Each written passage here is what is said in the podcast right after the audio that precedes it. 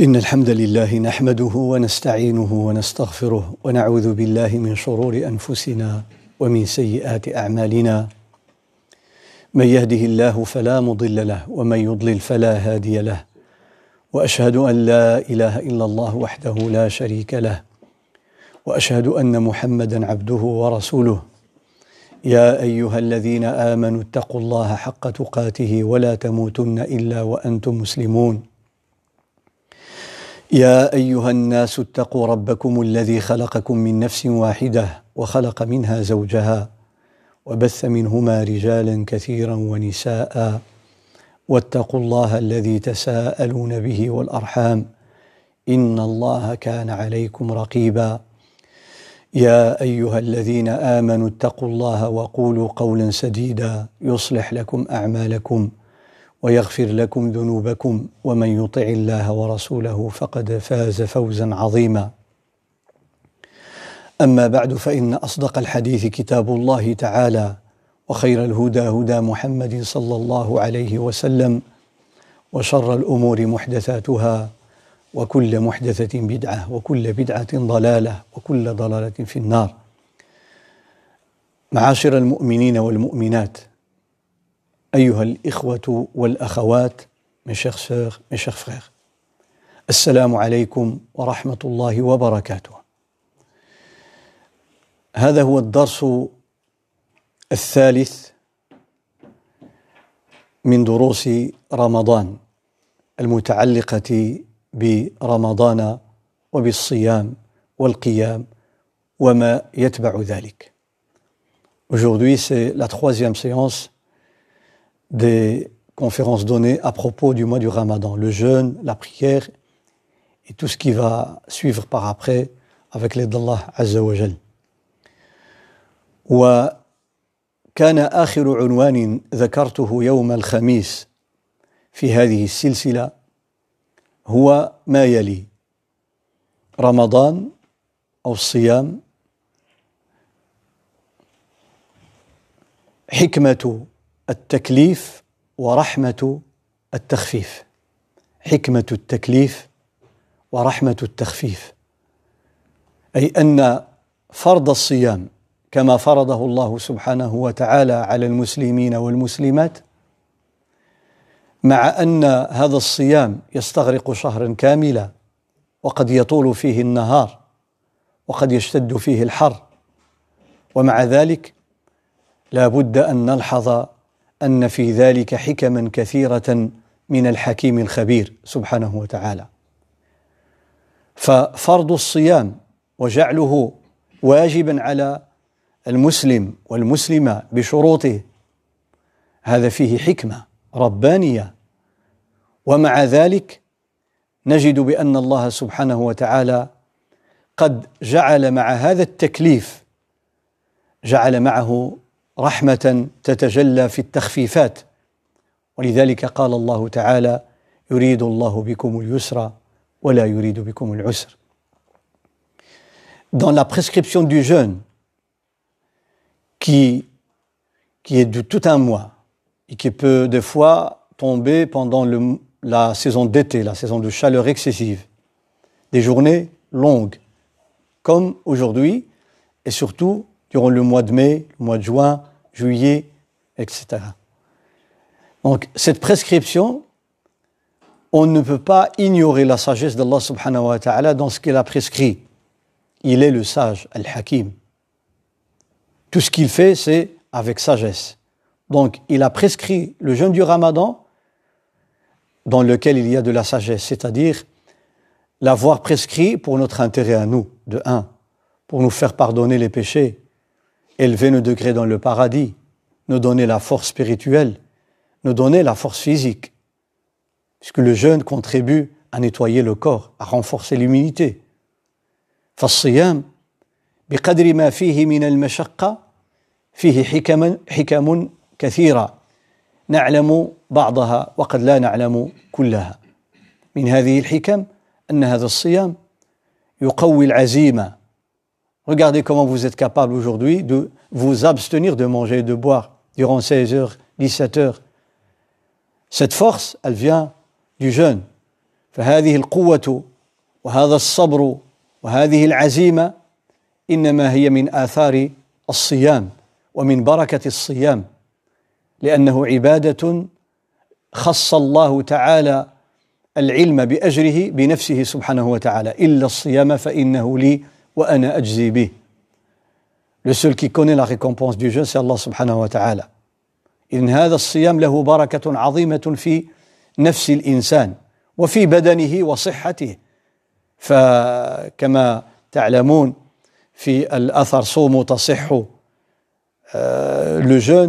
donne la force et la santé. فهو يعين البدن ويقوي البدن ويقوي مناعة الإنسان. فالصيام كله خير وكله بركة. هذه حكمة أو بعض حكمة التكليف. رحمة التخفيف أن الله تعالى يعلم أن بعض الناس لا يستطيع أن يصوم. والله تعالى يعلم أن من الناس من هم في سن متقدمة.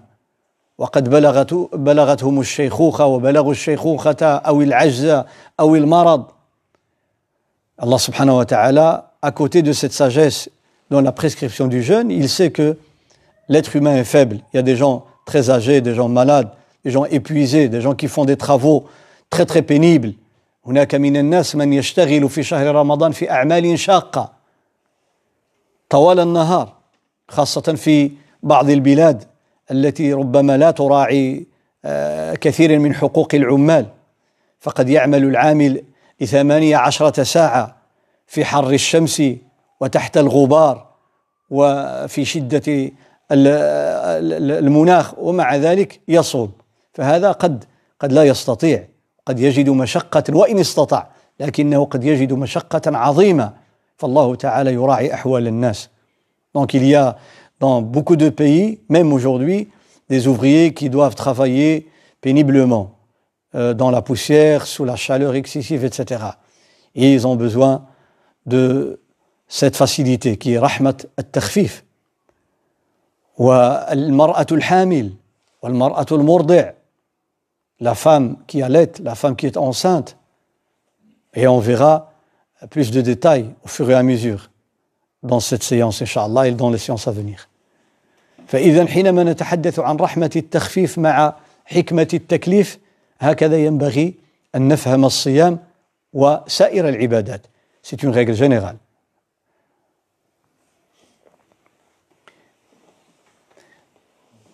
Ce n'est pas que dans le jeûne. C'est une règle qu'on retrouve dans le jeûne, dans la prière et dans le reste des pratiques. فلذلك ينبغي أن نلحظ هذا الأمر وأستمر معكم في قول الله تعالى شهر رمضان الذي أنزل فيه القرآن هدى للناس وبينات من الهدى والفرقان تحدثت فيما مضى عن كلمة شهر وكلمة رمضان وكلمة أنزل. ولماذا ذكرت هذه الكلمات؟ وأن شهر رمضان هو الشهر الوحيد الذي ذكره الله تعالى باسمه. ولماذا لم يقل رمضان؟ وقال شهر رمضان. ولماذا ذكر الله تعالى الإنزال إنزال القرآن. فكل هذا تحدثت عنه. j'ai détaillé pendant toute une séance le terme mois le terme رمضان le terme descendu a été descendu القرآن a été descendu فلا أعود إلى ذلك اليوم سأتحدث عن قول الله تعالى فمن شهد منكم الشهر فليصمه ومن كان مريضا أو على سفر فعدة من أيام أخر je parlais de l'autre partie de ce verset. Dans lequel Allah subhanahu wa ta'ala a prescrit, donc il a rendu obligatoire le jeûne du Ramadan.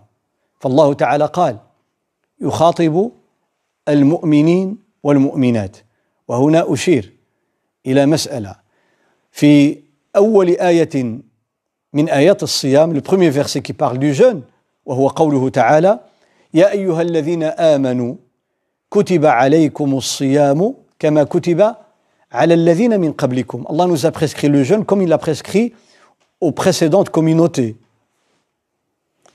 aux communautés précédentes donc il y a Ya ladhina amanu s'adresse à nous il y a les communautés précédentes. Donc il y a deux communautés ou deux groupes.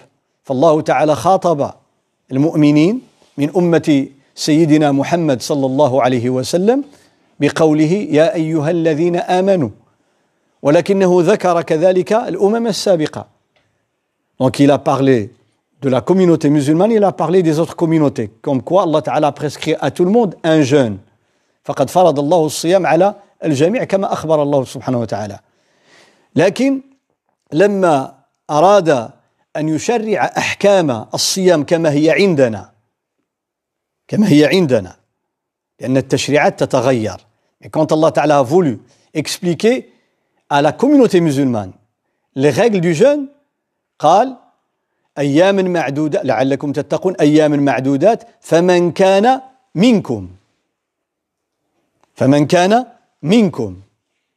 Il dit celui qui est en voyage ou bien malade parmi vous. لأن الخطاب الآن لمن؟ لأمة سيدنا محمد صلى الله عليه وسلم. لكن لما كررت هذه الآية ce verset va être répété par après. فمن شهد منكم الشهر فليصمه ومن كان لم يقل منكم ومن كان مريضا أو على سفر. لأنه الآن علم أن المعني هم المسلمون que maintenant on sait que les personnes concernées ce sont les musulmans et les musulmanes. واضح؟ فإن في قوله تعالى فمن كان منكم جاءت بعد ذكر هذه الأمة مع الأمم السابقة. فلذلك احتيج إلى التفريق. لأن التشريعات تختلف parce que les lois changent et varient d'une époque à une autre, d'une communauté à une autre. لكن بعد ذلك لما عرفنا أن المعني بالصيام وبصيام رمضان هم المسلمون لم يقل منكم. ومن كان مريضا أو على سفر فعدة من أيام أخر. إذن قول الله تعالى فمن شهد منكم الشهر هذا شهر رمضان شهد. كلمة شهد كثير من الناس يفهمون شهد بمعنى رأى وليس هذا هو المراد شهد ne veut pas dire, ne veut pas dire dans ce verset voir la lune فمن شهد منكم الشهر فليصمه لا لم يقل فمن شاهد شاهد veut dire voir شهد veut dire deux choses connaître et être présent شهد كما يقول العلامة ابن فارس في معجم مقاييس اللغة donc on se réfère chaque fois aux érudits de la langue on ne veut pas donner un synonyme ou bien un sens une signification d'un terme parce que moi je vois que c'est comme ça c'est impossible parce que depuis presque mille ans la langue arabe n'est plus n'est plus dans les, les, les sociétés musulmanes une preuve ce que parlent et prononcent les arabes n'est plus une preuve depuis mille, mille ans, selon la plupart des savants. Ça veut dire 400 ans après le prophète sallallahu alayhi wa sallam, la langue arabe, si on veut chercher la langue arabe pure, on se réfère au dictionnaire. منذ حوالي ألف سنة العربية التي يتكلم بها الناس لم تعد حجة يعني واحد يقول واحد الكلمة قل هذه كلمة عربية والقرآن قصدها لأن فلان قالها لا ما بقاش هذه ألف سنة كما يقول أهل اللغة قالوا 200 عام في المدن 400 عام في البوادي بقت اللغة العربية disent que 200 ans après le prophète sallallahu alayhi wa sallam dans les villes après 200 ans la langue arabe a changé parce que beaucoup de gens ont embrassé l'islam des gens qui n'étaient pas arabes donc ça veut dire que l'influence des autres langues بعد 200 عام اللغة العربية في المدن ما بقاتش العربية اللي نزل بها القرآن تبدلات. علاش دخلوا بزاف ديال الناس في الدين اللي ما كانوش عرب؟ فيؤثرون. أنتم كتسمعوا الآن حنا الدارجة ديالنا شحال دخل فيها ديال الكلمات اللي ما هياش من الدارجة؟ ها quand on parle aujourd'hui le dialecte arabe euh, on entend plusieurs mots qui ne font pas partie de, du dialecte arabe. وقس عليها اللغات الأخرى. Même en français حتى الفرنسية on entend surtout les jeunes كيقول كلمات عربية مع الفرنساوية. ها؟ ياك اون دي سا ولا مثلا ان اكزومبل تبنية. ها؟ تبنية. تبنية. اسكو تو بنية؟ هي تبنية. تو تي فرنسية بنية عربية. يقول مون بيغ ما في حصل. ها؟ مثلا.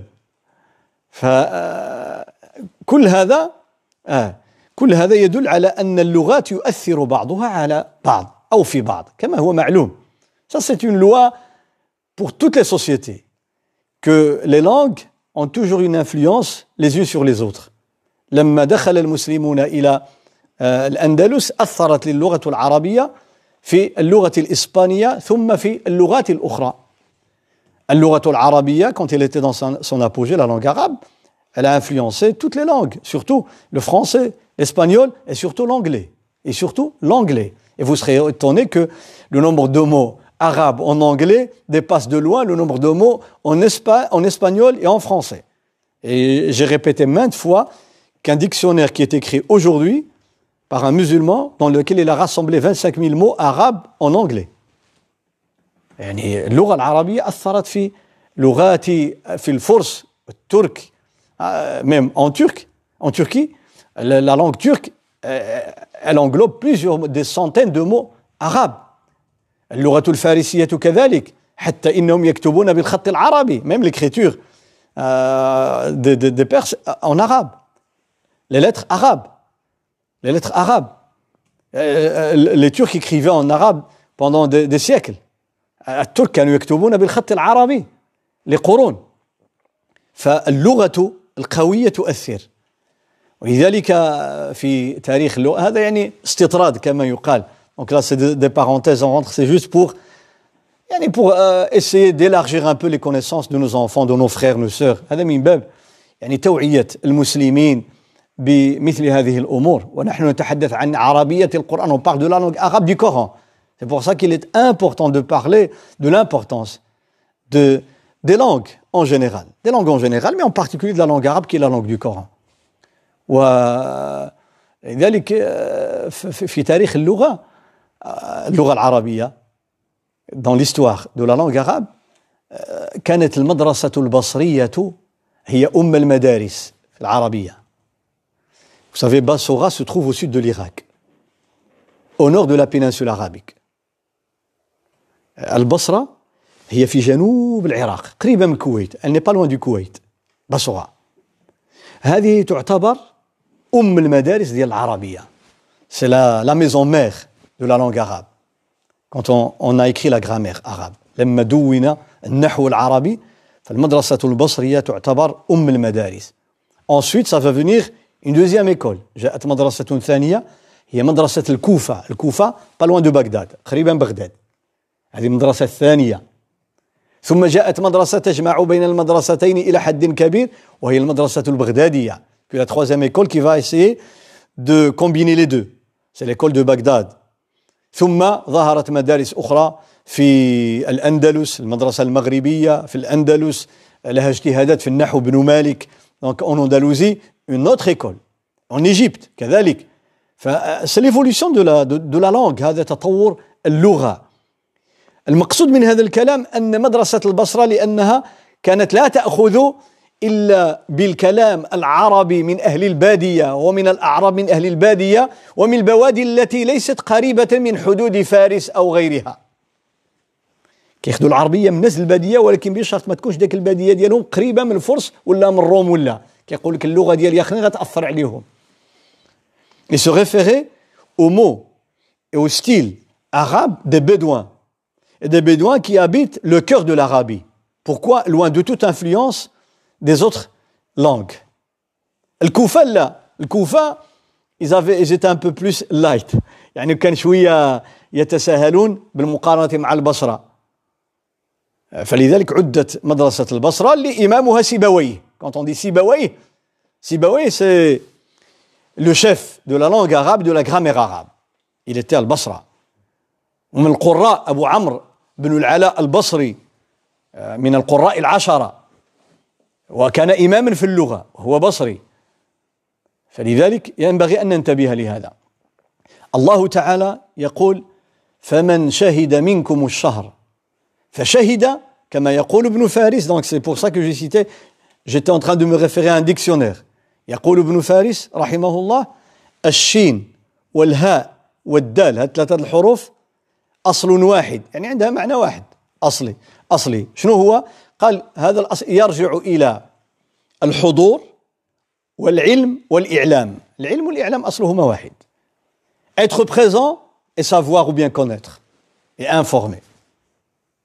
يقول هذا معنى شهد إذا ما معنى فمن شهد منكم الشهر؟ معنى لما دخل الشهر كان كان موجود حاضر ما كانش مسافر.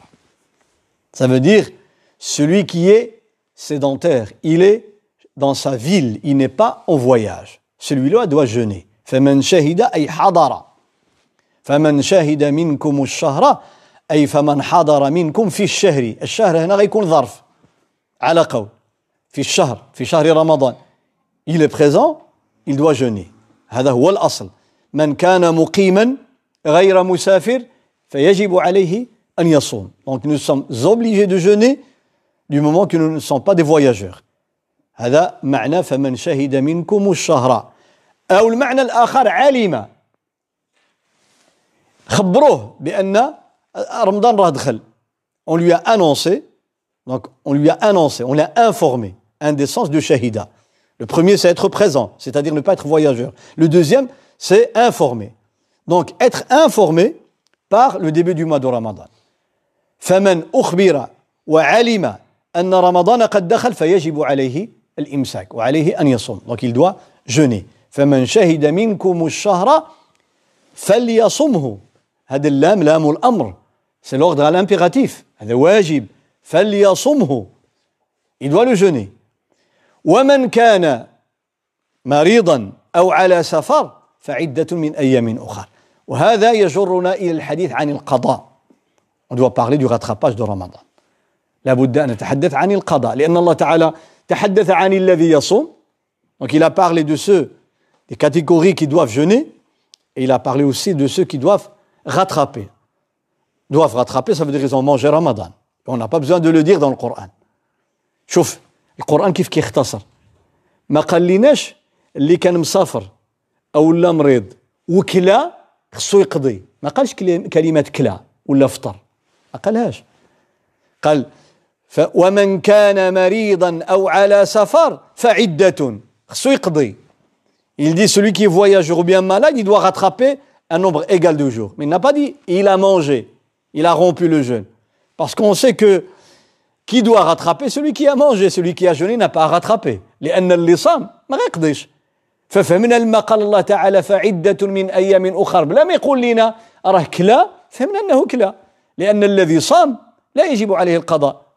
C'est clair Donc il y a un mot sous-entendu هذا الذي قال عنه جمهور العلماء في الآية تقدير في تقدير il y a un mot sous-entendu فمن شهد منكم الشهر فليصمه ومن كان مريضا أو على سفر فأفطر فعدة من أيام أخر يقولون هذا تقدير disent qu'il y a un mot sous-entendu c'est-à-dire celui qui est voyageur ou bien malade il a mangé durant Ramadan alors il doit rattraper récupérer وهذا يفهمه أهل اللغة لأن القرآن نزل بأساليب العرب والعرب تستعمل هذا التقدير تستعمل مثل هذا التقدير ولذلك يقال عن هذه الفاء الفاء الفصيحة أي التي تفصح عن شيء مقدر.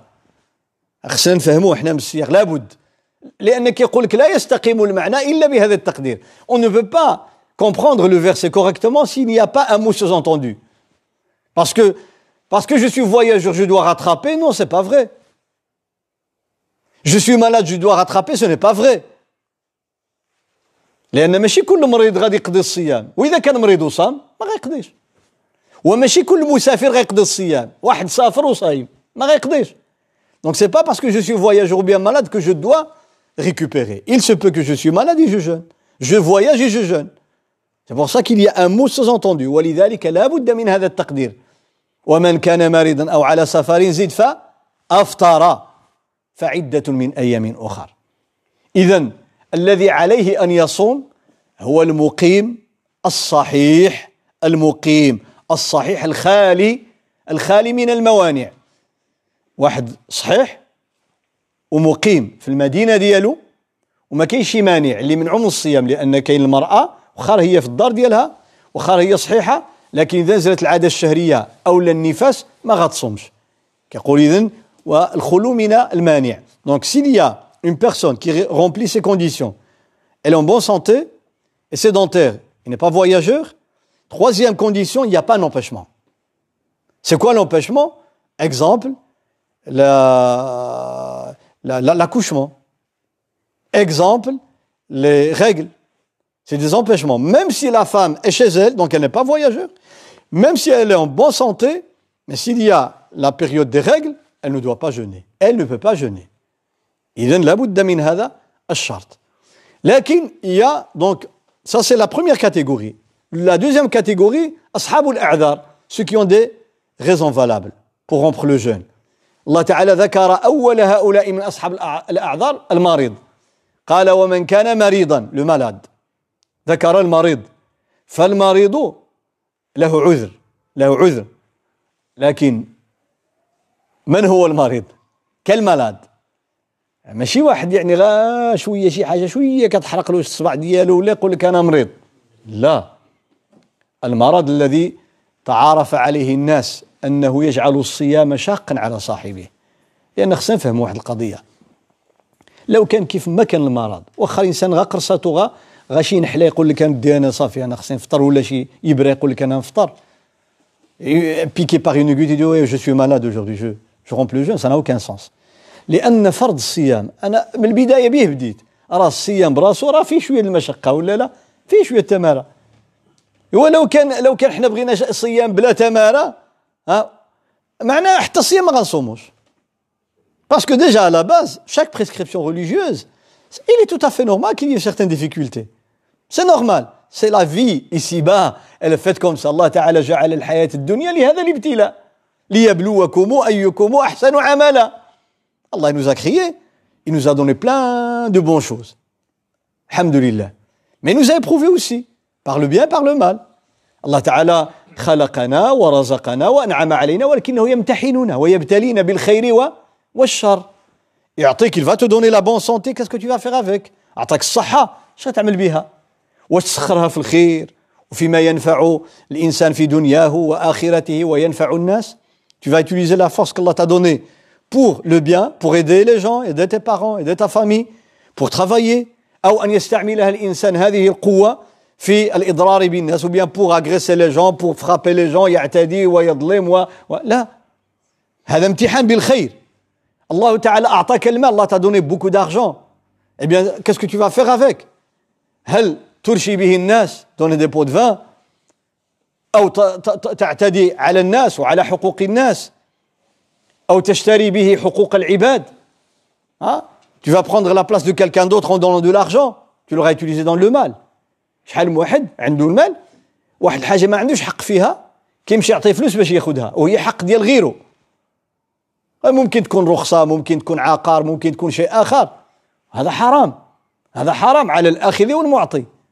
فلذلك الانسان اذا انعم الله تعالى عليه بنعمه ينبغي ان يستعملها في الخير هذا ابتلاء من الله الله il donne il veut voir dans la réalité qu'est-ce que tu vas faire avec فالله تعالى وهو يعلم هل سنطيع أو سنعصي quand je dis il va voir dans la réalité sinon lui Allah تعالى il sait d'avance ce que tu vas faire avec mais dans la réalité comme ça tu n'auras pas يوم القيامة une preuve contre lui lui dire Ya Rab Allah il te dit moi je savais que tu allais faire une bêtise tu lui dis mais j'ai pas fait encore. Pourquoi tu vas me juger? Alors là il te laisse jusqu'à faire ou ne pas faire. فالله تعالى مع علمه السابق بكل ما نفعل وسنفعل وبكل افعال خلقه يعلمها سبحانه وتعالى بلا بدايه ومع ذلك ما يحسبناش على هذا الشيء لأن الله تعالى ما غاديش يقول لك يوم القيامه أنا غادي نعاقبك لانني كنت عالم انك غادي تعصي تقول يا ربي ولكن أنا ما عصيتش فالله تعالى من عدله ورحمته حتى يعملها العبد عادي يحاسبه. من رحمته. فإذا آه الله سبحانه وتعالى قال آه، في الحديث عن المريض لو مالاد يا ان سيغتان نيفو دو مالادي ما يجيش واحد باش نفهمو مزيان. لأن بن حزم بن حزم يقول إذا غا شي حاجة قليلة تاكل لا. راه الصيام فيه مشقة. S'il y a de difficulté dans le jeûne lui-même. Que dire dans la maladie ها فالمرض اللي فيه مشقه على الصائم donc déjà tu vas jeûner ce n'est pas facile, plus la maladie qui va te rendre le jeûne encore plus difficile. Alors là, tu peux manger. فإن وجد العبد من المرض مشقة شديدة حينئذ يفطر Par exemple, des fois, la fièvre, très très forte. الإنسان كتجيلو الدوخة وكتطلع له السخانة وخصو يشرب الدواء وإلا غادي يبقى يطيح ou bien il. فمثل هذا المرض يبيح له. Il lui donne l'autorisation. C'est pas une obligation. يبيح له يعني بغى يأكل يأكل ماشي واجب عليه يأكل بغى يأكل يأكل بغى يصبر يصوم يصوم لكن إذا وصل إلى مرتبة من المرض يؤدي به الصيام إلى الهلاك وإلى الموت أو إلى تعطل عضو من أعضائه فهنا يجب عليه أن يفطر Si on atteint, à cause d'une maladie, un niveau, un niveau trop risqué, c'est-à-dire si je ne romps pas le jeûne, je risque de perdre soit la vie ou bien la fonction d'un organe. Dans ce cas, les savants disent il est obligé de manger, de rompre le jeûne. اذا الانسان وصل به المرض لواحد المرحله انه اذا ما كلاش ذاك النهار يمكن يموت ويمكن يوقع له مشكل في الكلاوي ممكن يكون طيح له التونسيون وهو اصلا عنده مشكل طيح بدرجه خطيره فحينئذ يجب عليه أن يفطر. وهذه رحمة التخفيف من الله. كما الله سبحانه وتعالى يدر رحمة رحمة التخفيف. قال ومن كان مريضا. اذا المريض إذا كان مرض خفيف لا يفطر. كان مرض يؤدي به إلى المشقة زيادة على الصيام هذا له أن يفطر. كان المرض قد يؤدي به إلى الهلاك أو إلى تعطل عضو من أعضائه أو عمل من وظائف أعضائه حينئذ يجب عليه أن يفطر. هذه أحوال. donc les différentes catégories de malades فالمرضى ليسوا سواء. أو على سفر. le voyageur المسافر. والعلماء بينوا أن المقصود بالمسافر المذاهب الأربعة على أن المقصود بالمسافر المسافر سفر قصر. الذي تقصر فيه الصلاة. هل اللي قال 80 كيلومتر؟ هل اللي قال أكثر من هذا الشيء؟ Donc un voyage, un voyage qui nous autorise, parce qu'on peut dire oui, euh, je vais à 5 km, pour moi c'est un voyage. Hein? Euh, Quelqu'un d'autre il te dit non, non, aujourd'hui s'il n'y a pas 2000 km, c'est pas un voyage. Parce que je voyage en avion. les quatre écoles المذاهب الأربعة الحنفية والمالكية والشافعية والحنابلة قرروا وحددوا مسافة ils ont donné une distance à part الحنفية الجمهور على أنها تقريبا 80 كيلومتر ou moins 80 كيلومتر chez la majorité des juristes وقد يقول الإنسان ولكن الله تعالى في القرآن لم يحدد لم يقل مسافة قدا ولا قدا وكذلك النبي صلى الله عليه وسلم hein?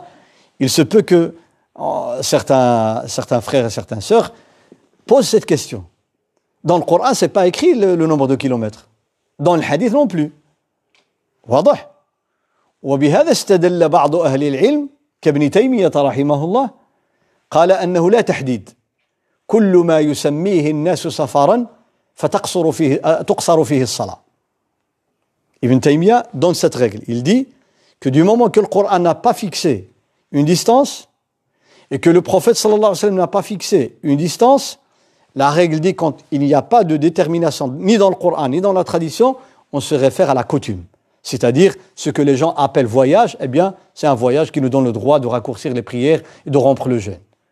يقول مدام الله تعالى ما قالش شحال ديال الكيلومتر ولا النبي صلى الله عليه وسلم اذا نرجعوا للعرف ديال الناس الناس كيسميو السفر لليج سفر اذا غادي نفطروا كيسميو السفر لاسبانيا سفر غادي نفطروا الفيلفورد ما كيسميوه سفر ما نفطروش واضح كيقول ما لم يحدده الشرع فمرجعه الى العرف Quand il n'y a pas de, de détermination par la religion, on se réfère à la coutume. Ça, c'est une règle.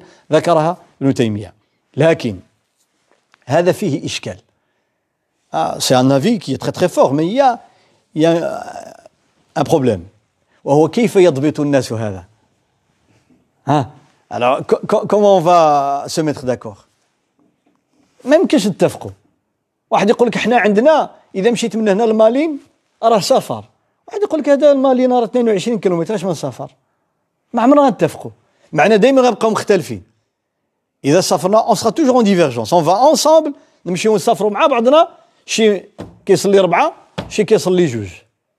حنا بغينا أن المسلمين يجتمعوا بقدر الإمكان. Pour raccourcir le chemin c'est mieux de suivre les écoles. في هذه القضية من أجل ضبط من أجل ضبط الناس. وتقليل الخلاف الأولى الأولى اتباع ما عليه جمهور الفقهاء. لأنك يضبط لك القضية. parce que أي واحد يجي tu dis combien تولي 80 كيلومتر plus ou moins صافي مضبوطة. عارف راسو يمتى غادي يقصر ويمتى ما غاديش يقصر. mais si tu laisses tu dis aux gens ça dépend de la coutume ما عمرنا غنتفقوا على شي حاجة. même au sein de même famille في العائلة الواحدة ما غنتفقوش فلذلك لا ينبغي لا ينبغي أن نستهين بأقوال المذاهب الفقهية On ne peut pas en aucun cas négliger les quatre écoles. Parce que quand on dit quatre écoles, on parle de 1400 ans d'efforts faits par des milliers de juristes.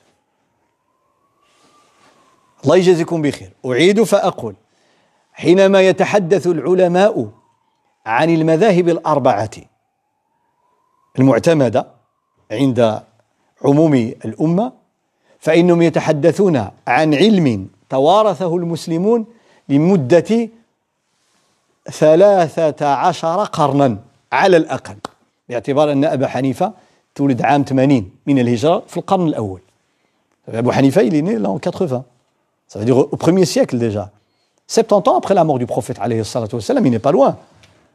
فإذا هذا العلم ديال الحنفيه والمالكيه والشافعيه والحنابله راه خدموا عليه علماء بعشرات الالوف des dizaines de milliers de savants وفقهاء كبار خدموا عليه تقريرا وشرحا وبيانا واختصارا و... فلذلك ما يمكنش الانسان يجي اليوم يقول لك أنا non non moi ça c'est l'avis des quatre écoles mais c'est ton droit mais fais attention رد البال غير رد البال راه ce cas de raccourcissement de la prière au-delà de 80 km طيب أبو حنيفة قراها وعرفها وفكر فيها سنوات دي dizaines d'années Abu Hanifa durant toute sa vie il a travaillé dessus à la, à la fin il t'a donné la réponse ses élèves des dizaines de milliers عشرات الألوف من تلامذته وتلامذة مدرسته إلى يومنا هذا ils ont donné la même réponse جاء مالك شاف ماذا فعل الصحابة؟ كذا وكذا. طيب نفكر مزيان هو هذا. تلاميذ ديالو عشرات الألوف إلى يومنا هذا. قالوا هو هذا.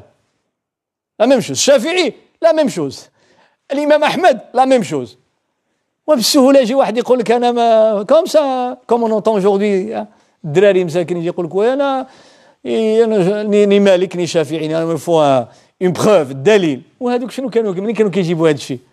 رحمهم الله ورضي الله عنهم. ألا تعلمون أن مذهب عدد من الصحابة الكرام هو الذي حدد هذه المسافة؟ c'est des الصحابة qui fixaient fixaient كما قال ابن عباس وغيره. قال كنا إذا سافرنا أربعة برود يعني تقريبا 80 كيلومتر نقصر الصلاة. الصحابة سي eux qui ont dit ça. Un nombre de sahaba quand on, on voyageait plus ou moins 80 km, on commence à faire le raccourcissement. فأبو حنيفة ومالك والشافعي ما خذوش هذاك الشيء من من عندهم فهذا علم متوارث هذا لا يعني أن من قال بغيره فقد ضل أو لا فقط أنا أقول للإنسان عموم المسلمين يحاولوا يجتمعوا أما الإنسان لنفسه يختار شي حاجة ولا داك الشيء شغله فينبغي أن ننتبه إذا المسافر le voyageur maintenant c'est c'est qui le voyageur عرفنا من هو المسافر هو الذي بلغ مسافة تقصر أو تقصر فيه الصلاة تقصر فيها الصلاة quand on, on dépasse on atteint donc la distance que je viens de d'évoquer à partir de là eh bien on est voyageur je sais que je vais aller par exemple à, en Ardennes en Ardennes c'est plus que 80 إذا غتمشي les Ardennes أكثر من 80 km donc عارف maintenant je, je serai voyageur إذا أنا لما غادي نخرج je quitte la ville j'ai le droit de manger ناكل إذا بغيت سي جو هذا المسافر. واضح؟ عندنا من يجوز له أن يفطر ومن يجب عليه أن يفطر ومن لا يجوز له أن يفطر. Regardez les trois catégories. باش نتكلموا على القضاء. شكون اللي خصو يقضي؟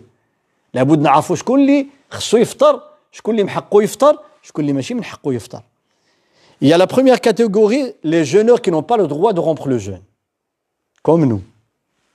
الإنسان الصحيح المقيم وما كاينش مانع هذا يجب عليه أن يصوم ولا ولا يجوز له أن يفطر. Quand on remplit les conditions, il n'y a pas d'empêchement, je suis en bonne santé, je ne suis pas voyageur, donc je n'ai pas le droit de rompre le. فالصحيح المقيم الخالي من الموانع هذا يجب عليه الصيام ولا يجوز له الفطر لأن ما عندوش العذر باش يفطر الصنف الثاني deuxième groupe celui qui est obligé de rompre le jeûne من يجب عليه الفطر ماشي من حقه يفطر لا خصو ياكل الحائض والنفساء ومن خاف على نفسه الهلاك إذا صام La femme qui vient d'accoucher, un enfant, elle est obligée de manger.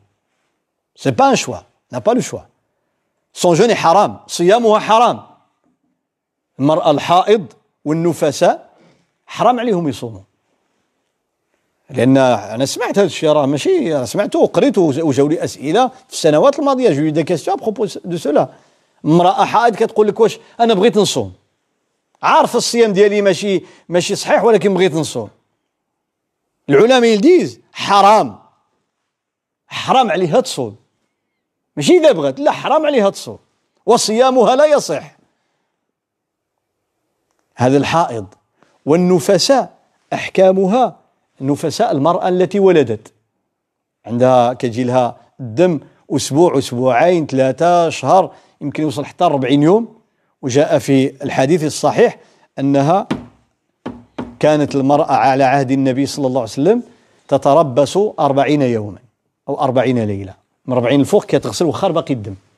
وبعض الأئمة قال لا حتى ل 60 Donc, jusqu'à 40 ans, la vie de la majorité.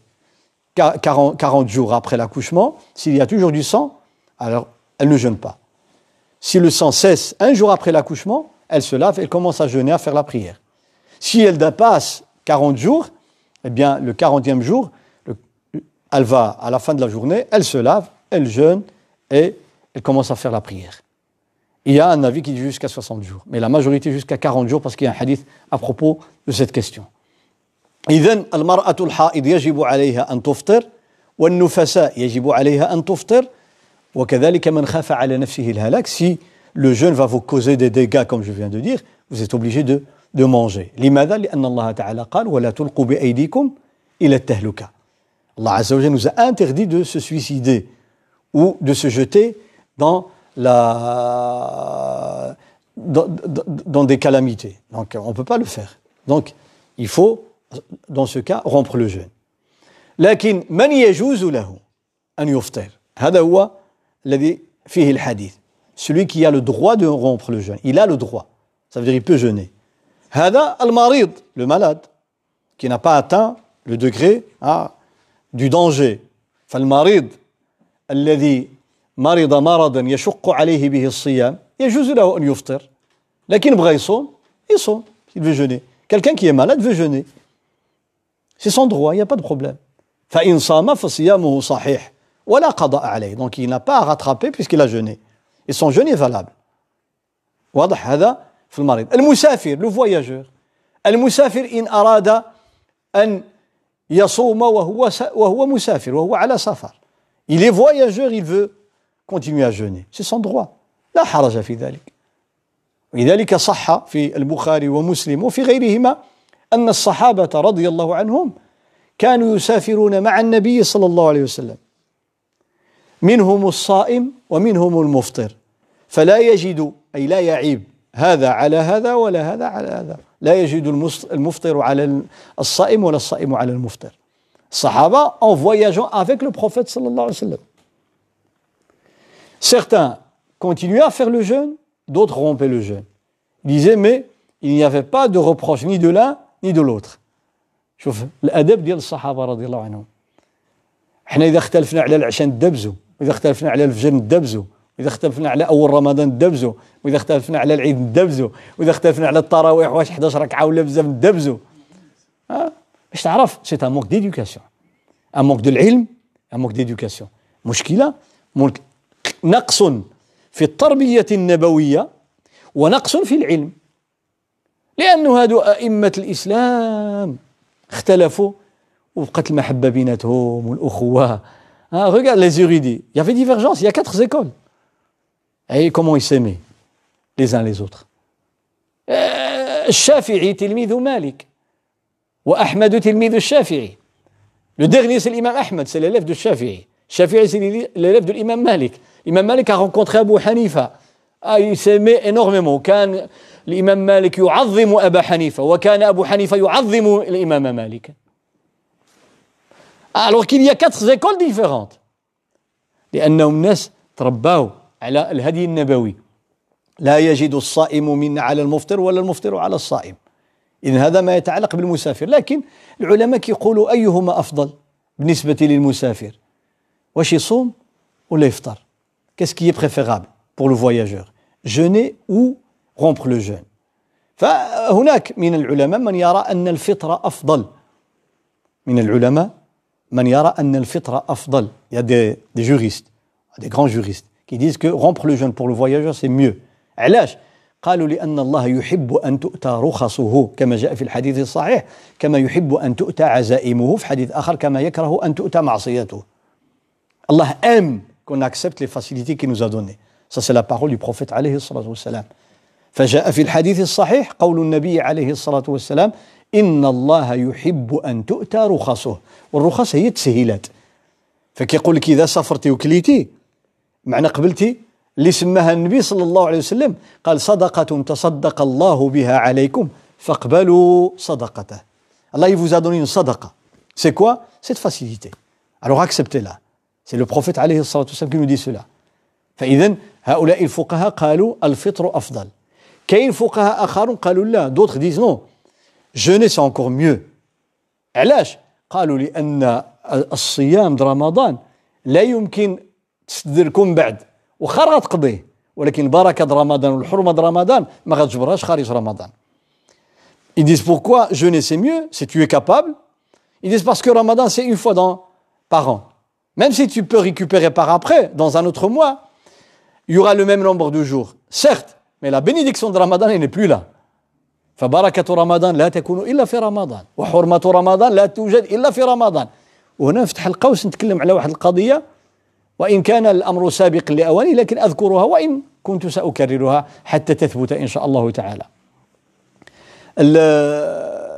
الإنسان الصائم إذا جامع زوجته في رمضان في نهار رمضان من غير نسيان ولا شيء quelqu'un qui a eu des rapports avec son épouse durant la journée de Ramadan volontairement عامدا عاشر الزوجة ديالو شنو عليه القضاء والكفارة il récupère un jour plus الكفارة الكفارة اللي هي شحال هي يصوم شحال شهرين متتابعين jeûner deux mois successifs successifs طيب لو وقع له هذا في القضاء لما جاي يقضي رمضان. طبعا ما كانش كلا رمضان بسبب الجماع وإنما مثلا كان مسا كان كان مسافر un voyageur je donne un autre cas un voyageur مسافر سافر 10 أيام شحال خصو يقضي؟ 10 أيام. فعدة من أيام أخر. donc il a mangé 10 jours de voyage récupère 10 jours فوقاش غادي يقضيهم؟ قال أنا غنقضيهم مثلا شوال ذو القعده ذو الحجه محرم في صفر 3 mois 4 mois après Ramadan je récupère les 10 jours غادي نقضي هاد الأيام في ذاك 10 أيام ديال القضاء جمع زوجته Il a eu des rapports pendant les 10 jours de rattrapage et non pas les 10 jours de Ramadan.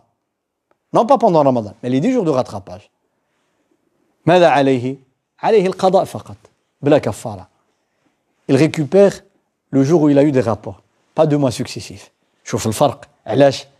لحرمة رمضان.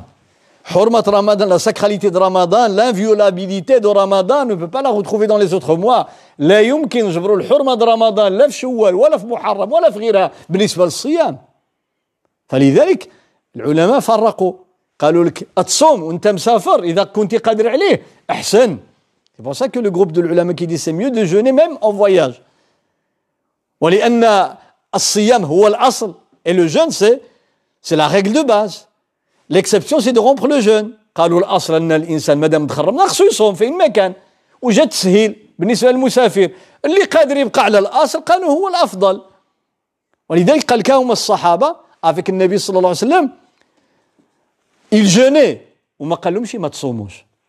كاين قبل كان يقول لهم فطروا لأسباب. كان خارج يعني من أجل قتال أهل مكة وكذا أو لفتح مكة أمرهم بالفطر لأن كينتظرهم يعني تمارة وتكرفيس. لكن في الأحوال العادية لا. خلاصة الكلام. ودائما احفظوا هذه. سهلة. يعني est facile à retenir. Je la répète chaque année. وهي قول عمر بن عبد العزيز رحمه الله ورضي الله عنه. عمر بن عبد العزيز c'est un des érudits de la jurisprudence musulmane. Il était le, le un des califes bien guidés ذرية عمر بن الخطاب c'est un descendant de Omar بن الخطاب en deux années il a gouverné pendant deux ans après une période où il y a eu beaucoup de, de problèmes وجاء عمر بن عبد العزيز وتولى حكم الأمة الإسلامية بعدما وقع فيها من فساد ورشوة وظلم خاصة في في بعض العقود من الدولة من الدولة الأموية الدولة الأموية كان فيها ناس عظماء صالحين وكان فيها دون ذلك وما كاينش شي أمة اللي فيها كل شيء الناس ديالها صالحين y a aucune dynastie à travers l'histoire de l'humanité où tous les chefs d'État étaient tous mauvais ou bien tous bons. C'est impossible. Il y a des bons et des mauvais. Enfin, même dans l'Empire Omeyyade, et des très bons et des justes, il y avait aussi des tyrans. Les Abbasides, la même chose. فلما جاء عمر بن عبد العزيز في عامين رد المظالم إلى الناس واقام العدل بين الناس l'équité la justice la justice sociale tout tout tout en deux ans puis il est mort au point où إلى درجه شوف يعني هذا مما يفتخر به كما كتب بعض الفضلاء من روائع من روائع أمتنا des choses magnifiques dans notre histoire كان ينادي المنادي maintenant les autorités hein, vont décréter une loi toute personne qui n'est pas mariée c'est à l'état de le marier قال لهم أي شاب ماشي مزوج حنا نزوجوه الدولة تزوجه كلشي مزوج اي واحد ما عندوش طوموبيل في ذاك الوقت كان العود celui qui n'a pas de monture c'est une voiture c'est à l'état de lui acheter une voiture tout le monde avait une monture ومن لم يكن له بيت فبيته من بيت المال on lui achète un logement un moyen de transport on va le marier ah les gens qui avaient la zakat الناس كتخرج الزكاه ما كتجبرني من تعطيها كل شيء بخير à qui on va donner la zakat il y a personne il y a pas de pauvre شحال حكم عامين؟ رحمه الله عمر بن عبد العزيز. ولذلك سبحان الله مما ثبت في التاريخ وذكر هذا ابن كثير هذا الشيء بالشيء يذكر. ذكره في تاريخه البداية والنهاية. لما تكلم على التاريخ ديال على السيرة عمر بن عبد العزيز دون ليستوار قال جبروا الحب ديال الزرع في عمر في عهد عمر بن عبد العزيز كانت بهذا الحجم هذا. الزرع. قد هكذا الحبة ديالو.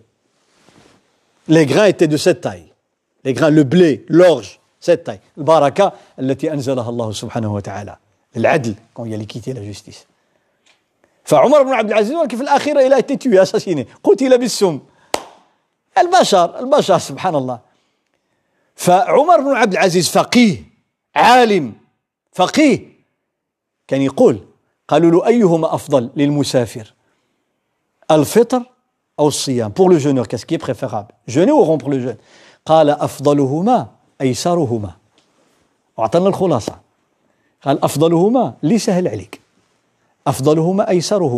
le plus facile pour toi. peut-être que vous n'avez pas bien compris. oui pour moi c'est plus facile de manger je mange ça c'est clair. Mais comment est-ce possible que c'est mieux pour moi de jeûner parce que c'est plus facile?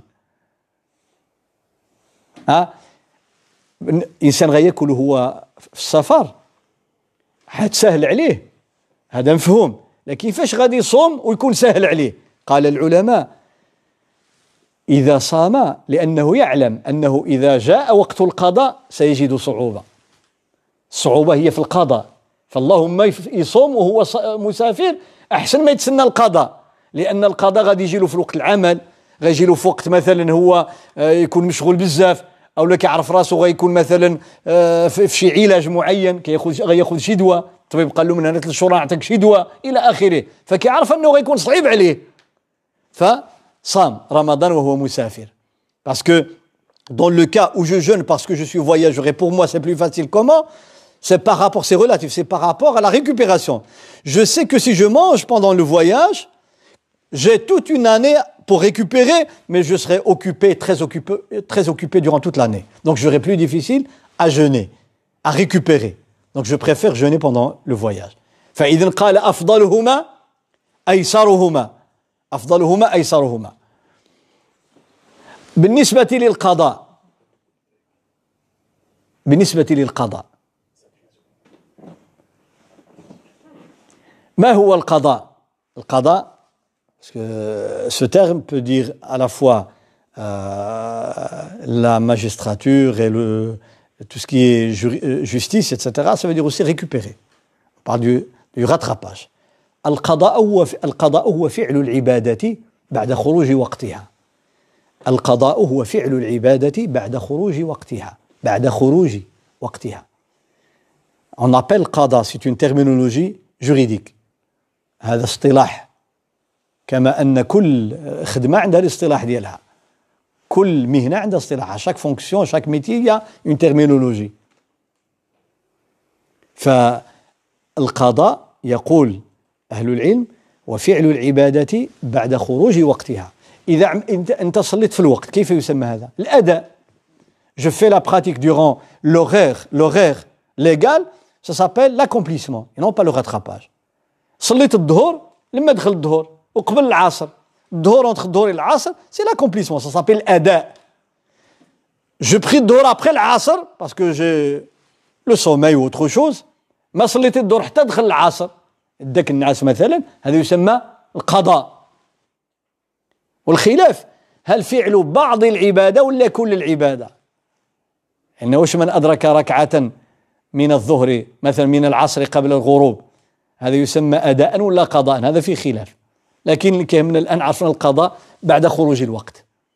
طيب je dois rattraper maintenant un nombre de jours égal غادي نقضي الأيام اللي كليتها من رمضان. متى يكون القضاء؟ Ça, c'est la première question. Partir de quand on commence القضاء إمتى نقدر نبدأ نقضي رمضان؟ غيخرج رمضان؟ لا لأن كاين نهار العيد. Donc on doit attendre un jour au moins après Ramadan, que le jour de l'Eid, de la fête, la fête de la rupture, il est haram, interdit de jeûner un jour de l'Eid. Donc ça c'est le minimum, on attend la, la, fête de la rupture. Elle doit passer, après on peut commencer. فإذا عندك أول يوم من شوال هذا يوم العيد لا يجوز فيه الصيام لا قضاء ولا نافلة ولا شيء بعد ذلك يجوز طيب ça c'est le début. Le début donc c'est le deuxième jour de Shawwal. إذا بداية القضاء ها بداية القضاء رمضان كيبدأ الغدا د العيد عيد الفطر. متى ينتهي؟ لا ليميت. ان عندك عام. باتفاق الفقهاء. ان c'est-à-dire jusqu'au mois de شعبان de l'année prochaine. عندك من شوال حتى لشعبان. وكانت عائشة رضي الله عنها تقول كان يكون علي القضاء من رمضان. قالت كيكون عليا شي أيام خصني نقضيها من رمضان. بسبب العادة الشهرية elle dit عائشة elle disait je devais récupérer des jours de Ramadan à cause de règles ولا أستطيع أو فلا أستطيع أن أقضيها إلا في شعبان. mais malheureusement, je n'arrivais pas à les rattraper qu'à la fin de l'année, au de شعبان. علاش؟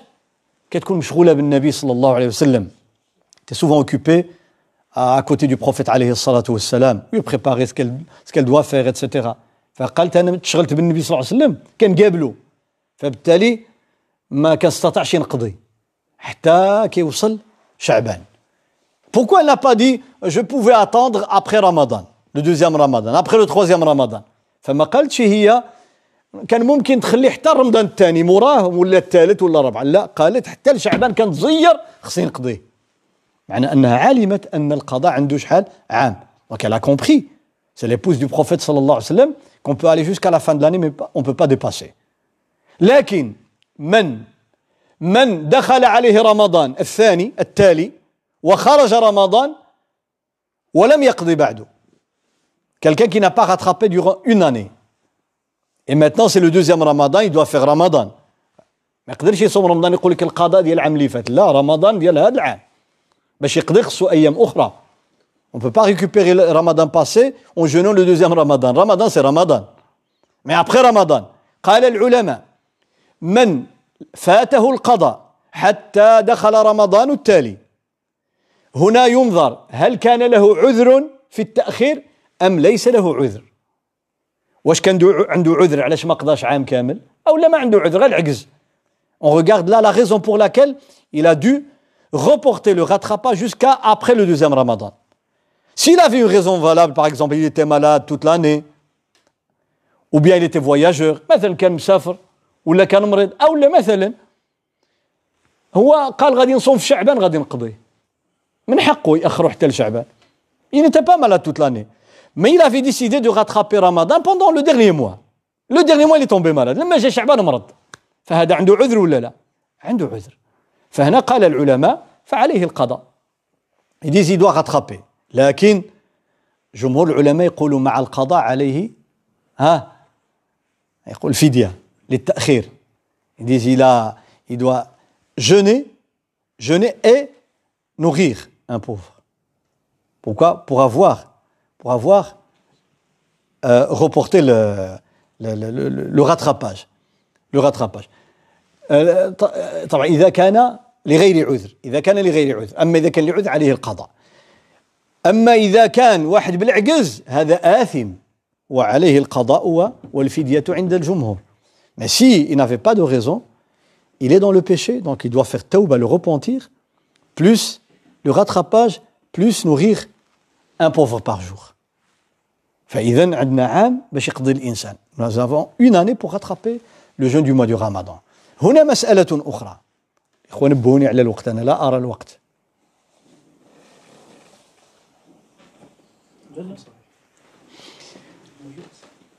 مسألة أخرى شحال الساعة؟ مسألة أخرى إن شاء الله. هو التتابع في القضاء. هل يجب أن يكون صيام القضاء متتابعا كرمضان. في رمضان كنصوموا نهار مورا نهار مورا نهار مورا نهار مورا نهار ما نقدروش نصوموا نهار ونقزوا النهار. لكن بالنسبة للقضاء واش عندي الحق أنا؟ نقضي نهار ونتسنى شهر ونقضي يومين ونتسنى 15 يوم. يعني ماشي بالتتابع. لا كيستيون est la suivante. Est-ce que parce que pendant le ramadan on est, obligé de jeûner tous les jours du ramadan l'un Mais pour le rattrapage, est-ce la même manière C'est-à-dire que le rattrapage, si j'ai 10 jours à rattraper, je dois les faire successivement, ou bien j'ai le droit de les séparer. أما جمهور الفقهاء من الحنفية والمالكية والشافعية وغيرهم يقولون بعدم وجوب التتابع que on peut rattraper comme on désire لا لا يجب التتابع لا يجب التتابع تقضي كيف ما بغيت. بغيت تجمع بغيت تفرق. وقد جاء عن ابن عباس قال إن شاء تابع وإن شاء فرق. نعم. بعض بعض النساء بسبب العادة الشهرية كيأجلوا الصيام حتى مثلا هنايا في الشتوى كيقولوا لي أنا نهورات نعم نعم. لكن السؤال هو باش يبداو بالشوال ست أيام بالشوال عاد ياجلوا القضاء ديالو. نعم أو لا يبداو بديك الفريضة ديالو باش يكملوا شوال أي سآتي إليه وديك وديك السؤال ديال نأجلوها للشتوى سآتي إلى السؤالين إن شاء الله تعالى Je viendrai sur les, les deux questions. La première, c'était par rapport à commencer par les six jours de Shawwal. Est-ce qu'on peut, avant de faire le rattrapage C'est la question qui revient chaque année. La deuxième question, est-ce qu'on peut surtout pour les personnes qui ont dû euh, rompre le jeûne pour un certain nombre de jours, comme la femme qui a ses règles pendant Ramadan, les reporter jusqu'à l'arrivée de l'hiver, où les journées sont très très courtes. Est-ce qu'on peut le faire Je répondrai dans quelques instants, Inch'Allah. أعود إلى ما كنت فيه بأن التتابع في القضاء ليس واجبا على الراجح ولا يشترط ولا يشترط وهذا قول جماهير العلماء هناك من قال بالتتابع اعتمادا على أن على أمرين. الأول ورد في قراءة أبي بن كعب فعدة من أيام أخرى متتابعات ولكنها ليست قراءة متواترة. واعتمادا على الأصل قالوا عندنا قاعدة أن القضاء يكون كالأداء أنت إذا إذا إذا الصلاة ديال الدور فاتوا لك أربعة ركعات شحال غتقضي؟ أربعة بنفس الهيئة. فاتك الحج تقضيه بنفس الهيئة. قالوا كذلك رمضان كان متتابع نقضيه متتابع هذا قول ils disent le rattrapage a les mêmes règles que Ramadan Ramadan c'était consécutif et euh, les jours devaient se suivre ils disent la même chose le rattrapage mais en vérité en vérité cette règle n'est pas valable ici parce qu'on sait que le rattrapage n'a pas les mêmes règles que Ramadan et je viens de vous dire une des différences القضاء ديال الصيام ما عندوش نفس الأحكام كالاداء لأن رمضان عنده حرمة لا توجد في غيرها وذكرت لكم بعض الفروق كمن جمع في رمضان ومن جمع في القضاء. الحكم يختلف هذا عليه الكفارة هذا ما عليهش الكفارة. فاذا قضاء رمضان إذا قضيته في شوال أو في ذي القعدة أو في أي شهر من الشهور قبل أن يدخل رمضان التالي فقد أديت الواجب. مفرقا أو متتابعا كله جائز الفقهاء استحبوا التتابع مستحب قال له تعملوه سكسيسيفمون سي ريكوموندي علاش قال لك لانه دين والدين شحال ما زولتيه عليك بكري غتلقى الله تعالى صافي Ils disent, puisque c'est une dette, c'est mieux de t'en débarrasser hein, le plus rapidement possible. C'est-à-dire le faire successivement, c'est mieux. Ce n'est pas une obligation. فإذا لا يشترط التتابع في القضاء ولا يجب ولكن يستحب أداء للذم إبراء للذمة وأداء لدين الله ولحق الله سبحانه وتعالى. ومن فرقه فلا حرج عليه كما قال عبد الله بن عباس وهو مذهب جماهير الفقهاء والعلماء. أما ما يتعلق بصيام شوال لسيجور دو شوال القول الراجح أن القضاء تقضيه متى شئت. عندك عام. عندك عام. وهل يتصور أن عائشة رضي الله عنها وهي زوج النبي صلى الله عليه وسلم وهي هي من من رواة ديال الأحاديث ديال فضل عرفات صيام عرفة وكذا. ما كانت تصوم لا عرفة ولا عاشوراء ولا شوال ولا الاثنين ولا الخميس ولا كذا. ما كانت كتصوم والو عام كامل يلا كتقضي. ممكن حنا نتصوروا هذا الشيء في عائشة رضي الله عنها. ما يمكنش. فلذلك القضاء عندك عام. تصوم ست أيام شوال عاد تقضي هذا أفضل علاش؟ لأن غادي تجمع بين الأجر ديال رمضان كله لأن من صام رمضان ثم أتبعه بست من شوال. باش يكون عندك الأجر ديال الصيام ديال 360 يوم. لأن اللي صام رمضان وتبعوا ست أيام شوال الرسول صلى الله عليه وسلم قال كان كصيام الدهر الحسنة بعشر أمثالها. 30 يوم رمضان وستيام شوال 36 يوم. نضربها في عشرة 360 يوم. donc celui qui jeûne Ramadan plus 6 jours de شوال comme s'il avait jeûné 360 jours la حسنة x 10 comme dit le prophète صلى الله عليه وسلم donc si on veut avoir d'abord ça puis on va récupérer il n'y a pas de يبدأ بالقضاء يزول عليه الدين فلا حرج وهو أولى donc Commencer par le rattrapage, c'est encore mieux. اللي يبغى يبدا بالقضاء لأن القضاء واجب. شوال ماشي واجب. فاللي يبغى يبدأ بالقضاء ديال رمضان هذا أفضل وأحسن لأنه دين الله. هذا دين الله كيسالك الله سبحانه وتعالى. وقد قال صلى الله عليه وسلم ودين الله أحق بالقضاء.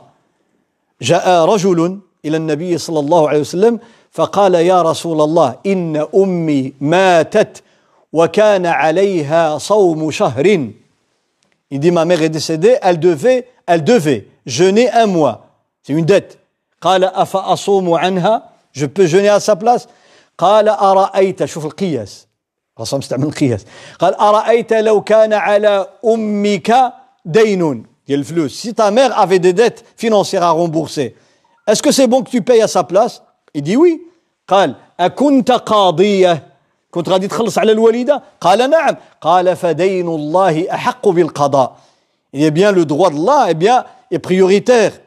إذن من قضى قبل شوال الأول قبل ما يصوم ست أيام يقضي رمضان هذا أفضل وأولى لأن هذه الدنيا والزمان. واش غادي يعيش حتى يصوم شوال ولا لا؟